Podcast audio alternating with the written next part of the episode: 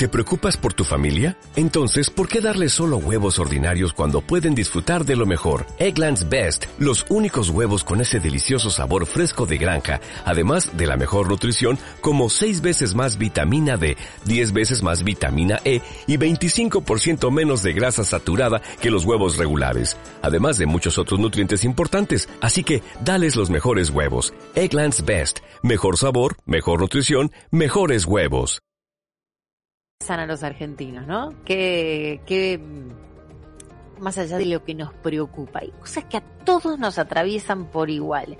Y alguien escribió una nota hoy que salió publicada en, en La Nación, donde creo que dio la tecla con todo, absolutamente con todo. Lo voy a presentar, es Claudio Jacqueline, es periodista de La Nación y lo vamos a invitar porque dice que estamos atravesados por la tristeza y por la corrupción. Claudio, muy buenas tardes. Santiago y Gisela, te saludamos. Hola Gisela, hola Santiago, ¿cómo están? Buenas tardes. ¿Cómo estás, Claudio? Gracias por atendernos y porque aparte te, que, te mandé un mensaje muy tempranito, siete y pico, a ver si, si y nos respondiste, así que muy agradecido y, y todos sentíamos, aunque estábamos por separado, eh, que era la nota del día. Te lo tengo Muchas gracias. ¿Mm? ¿Querés contarle a los oyentes eh, cómo le escribiste y, y qué pasó por tu cabeza, aparte de dónde sacaste la información y la fuiste produciendo.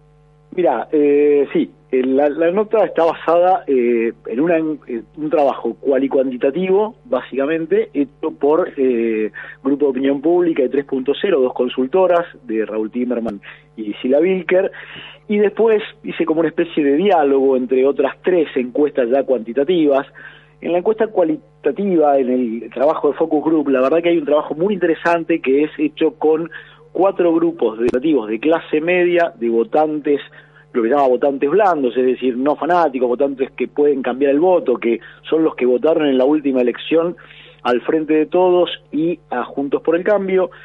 Un grupo, eh, dos grupos son eh, de, de, hasta 35 años y el otro es de 36 años y más.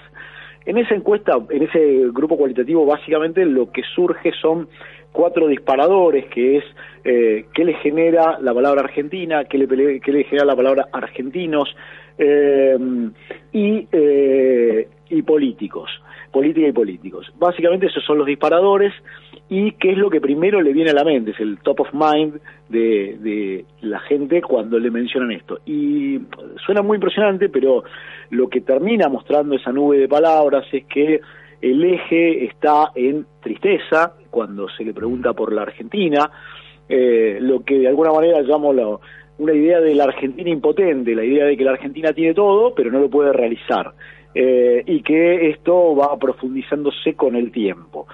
Y, y, por el otro lado, cuando se le menciona la palabra políticos y política, la primera palabra que aparece es corrupción. Y esto yo lo mm. vinculo con una encuesta que hizo eh, eh, la, eh, la, encuestadora de escenarios de los politólogos Tuzón y Zapata, en la que ahí el 57% de los consultados considera que Cristina Kirchner es culpable en la causa de vialidad. este es un poco el escenario sobre el que eh, voy articulando y eh, con una idea de que, bueno, me parecía que estaba representando mucho lo que está en el sentimiento de muchos argentinos y que como la clase media siempre ha sido una especie de eh, termorregulador de la Argentina y un termómetro y una máquina que moviliza mucho la Argentina, me parecía que era muy representativa y que nos está representando mucho este momento tan difícil que estamos atravesando.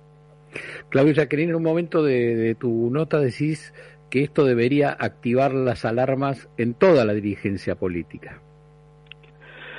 Sí, eh, porque esto no es solo contra el gobierno, no es solo un sentimiento que despierta el gobierno, sino que en ese diálogo que yo trato de hacer con las otras encuestas, lo que aparece es que eh, lo que no hay es una expectativa eh, ilusionante de futuro. Si bien entre los votantes del Frente de Todos la palabra esperanza sigue apareciendo cuando se le habla de Argentina. En general, eh, la mayoría de los grupos terminó eh, recayendo en que la segunda palabra era pobreza, habla de ignorancia también, habla de este, corrupción, como decía antes, y que las encuestas cuantitativas eh, lo que están mostrando por otro lado es que en los dos escenarios de eh, el mes próximo, el año próximo y los próximos dos años, la expectativa es que no mejore la situación.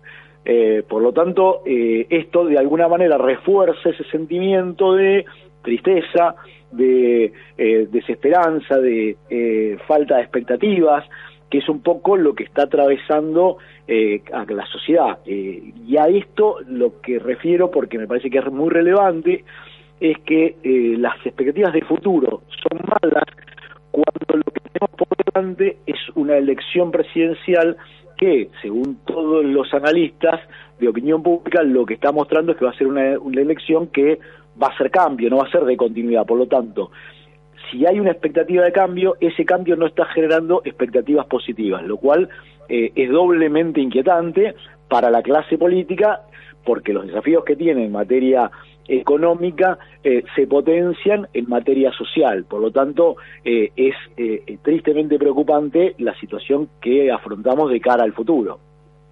Te iba a hacer justamente la pregunta inversa a lo que acabas de decir, porque te iba a preguntar, ¿qué crees vos que puede generar un cambio en el humor de la gente? Bueno, hoy no está expresado porque la idea es que eh, la idea de que la Argentina, eh, yo suelo decir que, hay una especie de, había una especie de pensamiento mágico en la Argentina de que era el país de la resurrección permanente, de todas las crisis tremendas que hemos tenido, la más grave, la última de 2001, eh, la Argentina resurgía, porque venían eh, circunstancias favorables, porque el mundo nos abría una nueva oportunidad, porque no habíamos caído tanto, y esta vez parece que eh, esta crisis que se prolonga en el tiempo, sin eclosión y sin explotar y sin llegar a, un momento este, crítico, que es ese momento donde siempre se ilusiona la Argentina con que nos morimos, pero al tercer día resucitamos, eh, no está apareciendo. Hay 10 años de un país que no crece, de un país que se empobrece, de una economía que se achica. Eh, si uno mira que en, el, en los últimos eh, años, eh, los últimos 10 años, eh, hubo 5 millones de argentinos que se incorporaron al, al, mercado del trabajo y que solo se crearon 2 millones de puestos de trabajo, estamos teniendo alguna respuesta de qué es lo que nos está pasando y es asumir que parece que la magia no va a resolvernos los problemas. ¿La tristeza tiene que ver con lo económico directamente? A mí me parece que la tristeza tiene que ver con eh, la falta de oportunidades, con eh, la pobreza creciente, y esto es un poco lo que se expresa, porque cuando aparecen los indicadores en otras encuestas de cuáles son los principales problemas, aparece esto de la economía, pero la economía también ligada a desempleo, la economía vinculada a falta de oportunidades y agravada por esta idea de la corrupción y esta crítica que emerge hacia toda la clase dirigente, no solo hacia la política, por lo tanto da la impresión de que lo que hay es que esa tristeza es una tristeza que tiene que ver con esto de las oportunidades desaprovechadas, con esa Argentina potencia impotente, que no logra desarrollar su potencial. Si uno mira, eh, nunca en los últimos 100 años, y hay que remontarse 100 años para ver que el mundo eh, demandara eh, lo que la Argentina producía como lo está demandando ahora, es decir, energía, eh, minerales eh, y eh, producción primaria y economía del conocimiento. Hay que remontarse 100 años. Ahora, no estamos en condiciones de explotar y de sacarle provecho a eso que la Argentina tiene. Por lo tanto, eso también es parte de esa frustración, esta sensación de impotencia, de que la Argentina no puede, lo tiene y no puede. Eh, entonces, mm. eh, ahí aparece, porque también eh, en esto, eh, yo hago mención en la nota, a que hay también una mirada para nada benevolente, sino más bien muy crítica de los propios argentinos, a los que eh, este, en algún punto las palabras que surgen son ignorante, ventajero, eh, mm. chamullero, eh, estas son un poco esa mirada introspectiva en la que de los campeones del mundo, eh, no digo que pasamos a ser los peores del mundo, sino que así con más realismo pasamos a ser muy imperfectos, y muy imperfectos hace que tengamos el resultado del país que tenemos. Me parece que es esto una especie de, toma de conciencia brutal de que eh, tenemos por delante un desafío enorme. Y, cierro con esto, por ser tan larguero que lo estoy diciendo, pero cierro con esto que eh, cuando se le pregunta eh, si hay necesidad de un acuerdo para el desarrollo productivo, más del 60% de los consultados en la parte cuantitativa dice que sí. Los únicos que están por debajo del 50% son los que dicen que van a votar a los libertarios, eh, lo cual también es bastante eh, significativo porque entienden que eh, no hay que acordar. Ahora, de todas maneras, son casi el 48% de los libertarios, los que dicen que van a votar a los libertarios, que creen que hay que hacer un acuerdo. Por lo tanto, parece que sobre la mesa está la demanda de, bueno, llegó el tiempo de que nos pongamos de acuerdo, no da para más, y es el momento de que empecemos a pensar que el futuro lo hacemos entre todos o no lo hacemos. Claudio Jacqueline, estás hablando del futuro, de la opinión del futuro, pero encuentro en esta nube de palabras que publicaste las palabras que me imagino que eh, hablan del pasado, decadencia, fracaso, perdida, ¿eh? destruida y otra palabra más que me llamó la atención aquí, ¿eh? Titanic. Sí, sin duda, esto por eso creo que es eh, lo que es la carga eh, que se verbaliza, que construye la sensación de pobreza. Me parece que ahí, eh, en esa semántica, aparece representada toda esta carga acumulada de tantos años de frustración acumulada y tantos años habiendo tenido cambio de gobierno en el medio. Por eso creo que, eh, digo, eh, si, si no hubiéramos tenido este, el cambio de gobierno en 2015 este, y ese cambio de gobierno no hubiera dado, eh, hubiera tenido mejores resultados, probablemente no lo tenemos. Lo que tenemos es que la alternancia democrática tampoco nos devolvió la mejora, la expectativa, entonces, y caímos un poquito más abajo de donde estamos. Esto me parece que es parte de lo que en esa en esa muy buena síntesis que haces de la nube de palabras, Santiago, eh, aparece esa carga frustrante que hace que eh, expresemos los argentinos que la palabra que nos identifica es tristeza. Claudio Jacqueline, eh, autor de un análisis hoy en la ciudad de una nota muy interesante, El país atravesado por la tristeza y la corrupción. Gracias por conversar con nosotros. Muchas gracias y feliz aniversario para Gisela. También es mi aniversario de casado hoy.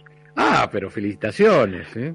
Y hoy estamos recordando las canciones. ¿Qué canciones recordás de, de que bailabas con tu pareja? Uf, eh, qué canciones. Eh, y montones. A ver, eh, ¿qué, qué canciones que bailábamos este, que nos que nos conmovieron. Y mira, teníamos un disco que nos gustaba mucho de un grupo belga que se llamaba Vaya con Dios. Y la verdad que tenía una serie de canciones muy lindas que nos conmovían mucho.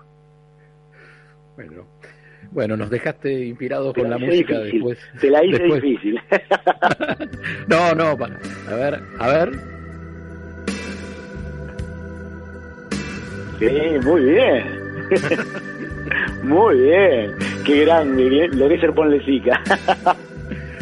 es el señor Moyano que está, pero no es Hugo, ¿eh? el señor Moyano que es nuestro jefe de operadores. no, claro, tal cual. Estaba en, el, estaba en el teclado esperando a ver qué, qué, qué, canción buscaba. Eh, te mandamos un abrazo muy grande y te, te, agradecemos compartir con los oyentes de vuelo de regreso este tiempo.